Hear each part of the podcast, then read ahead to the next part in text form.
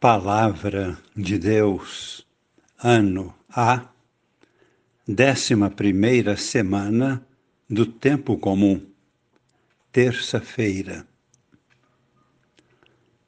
Na primeira leitura da missa de hoje,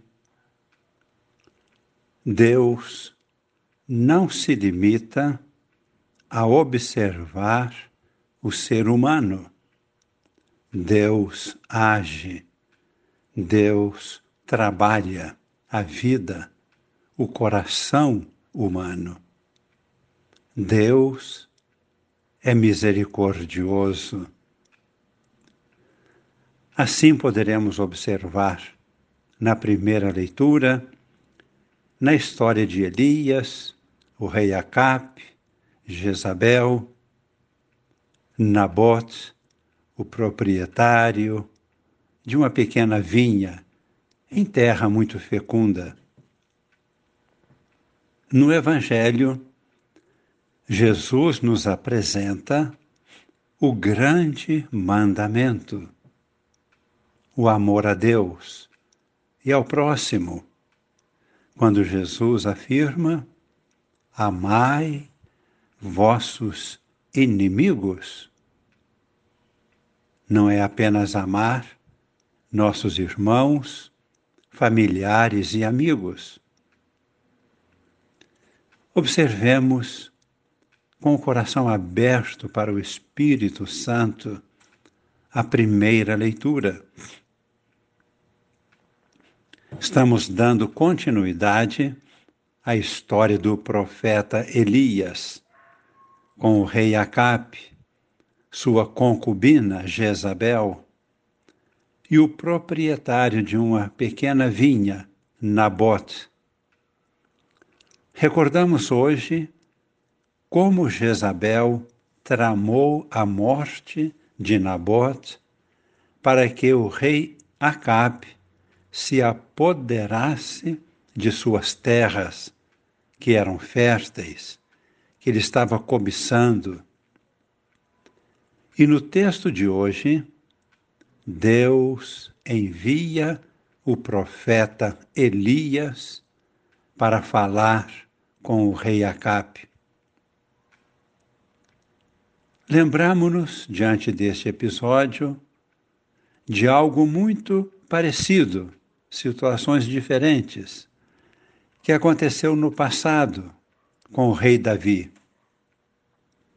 Deus enviou o profeta Natã para falar com o rei Davi, depois que este provocou a morte de um dos seus soldados, Urias, porque Davi queria ficar com a esposa de Urias, pela qual havia se apaixonado.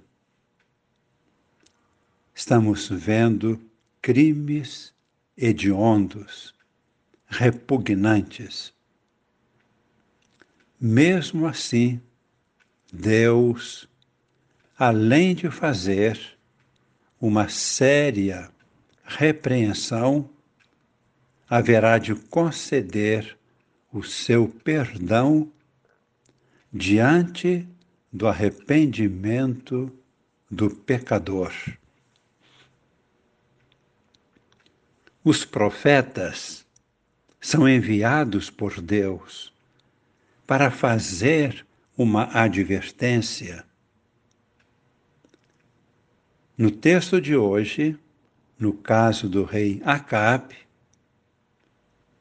Deus envia o profeta Elias para dizer-lhe: Tu mataste e ainda roubas Pois eu te digo, no mesmo lugar em que os cães lamberam o sangue de Nabote, lamberão também o teu sangue. Quanto a Jezabel, a mulher que está contigo, Deus pronunciou uma sentença para ela Os cães devorarão Jezabel nesta mesma terra que pertenceu a Nabote. Diante das palavras do profeta, o rei Acabe rasgou suas vestes, vestiu-se com roupas de penitência, colocou um cilício, jejuou, demonstrou total arrependimento, porque reconheceu a profundidade do seu crime, do seu pecado. E Deus mostrou misericórdia diante do arrependimento do rei Acabe. Assim como também outrora Deus havia mostrado misericórdia diante do arrependimento do rei Davi. Nosso Deus é justo e misericordioso ao mesmo tempo justo e misericordioso. Deus não apenas observa a nossa vida e nosso procedimento, mas Deus cuida de nós, procurando como nos ajudar a crescer a mudar de vida, mudar de atitude, para participarmos do seu reino. Deus nos conduz a uma transformação de vida para o nosso bem, porque Ele quer para nós a vida em plenitude. Tudo isto quanto Jesus nos revela no Evangelho de hoje. Quando Jesus nos propõe a amar nossos inimigos, por que Jesus propõe amar os inimigos? O motivo fundamental, porque Deus, nosso Pai, é assim. Este é o fundamento que Jesus apresenta.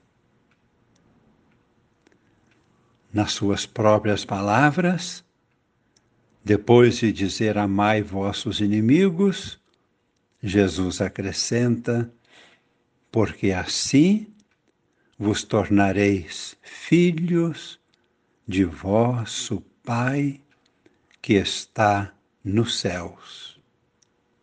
Deus quer o crescimento, a libertação do crime, do pecado, do coração endurecido, do rancor, das mágoas, da inveja, da vingança Deus quer a mudança do coração, a transformação.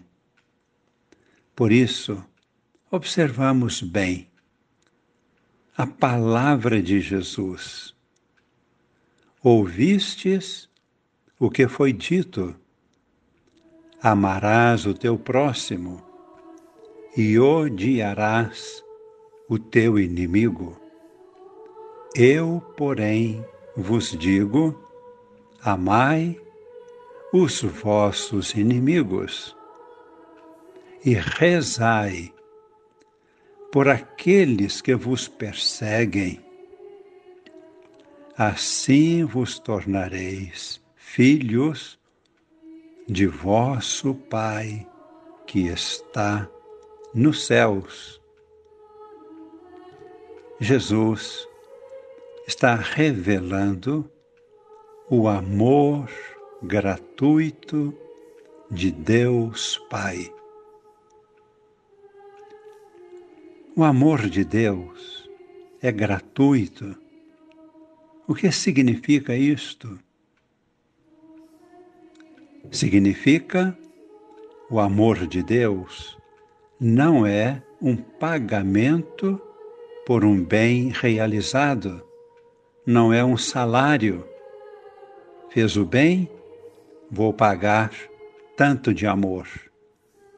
Deus não está pagando o salário. O amor de Deus é gratuito. Ele nos ama quando ainda não fizemos o bem, quando ainda estamos no pecado. Ele nos ama e nos eleva e nos transforma e somente pela força do seu amor misericordioso tomamos consciência de que somos capazes de ser mais, ser melhores. Aqui vemos a diferença do olhar de Deus, o olhar de Cristo Cristo, que tem o amor semelhante ao amor do Pai, vê em nós a luz. A chance que temos de vivermos na luz. Vê também nossos erros e misérias. Mas é mais importante para Cristo para o Pai a capacidade que temos de vivermos segundo o Espírito. Quando olhamos alguma pessoa com um olhar medíocre, o que acontece? Estamos observando os erros para condenar quem sabe para castigar. O olhar de Deus não é medíocre. Deus vê o erro e o pecado, mas ele vê a luz. E nos envolve de modo mais intenso em seu amor, para nos conduzir a viver segundo o Espírito, iluminados por seu amor, pela luz do Espírito Santo.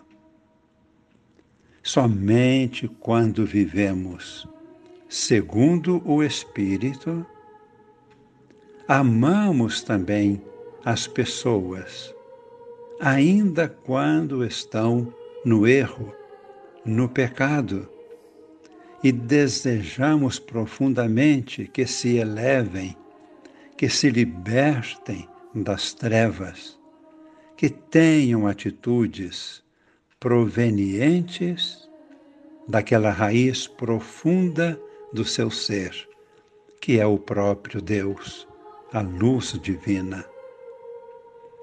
Fechando nossos olhos, pedimos hoje como bênção de Deus que este amor de Deus que está em nós, em todas as pessoas do mundo, que este amor se liberte dentro de nós, que esta luz ilumine todo o nosso ser, todo o nosso comportamento, nossas atitudes.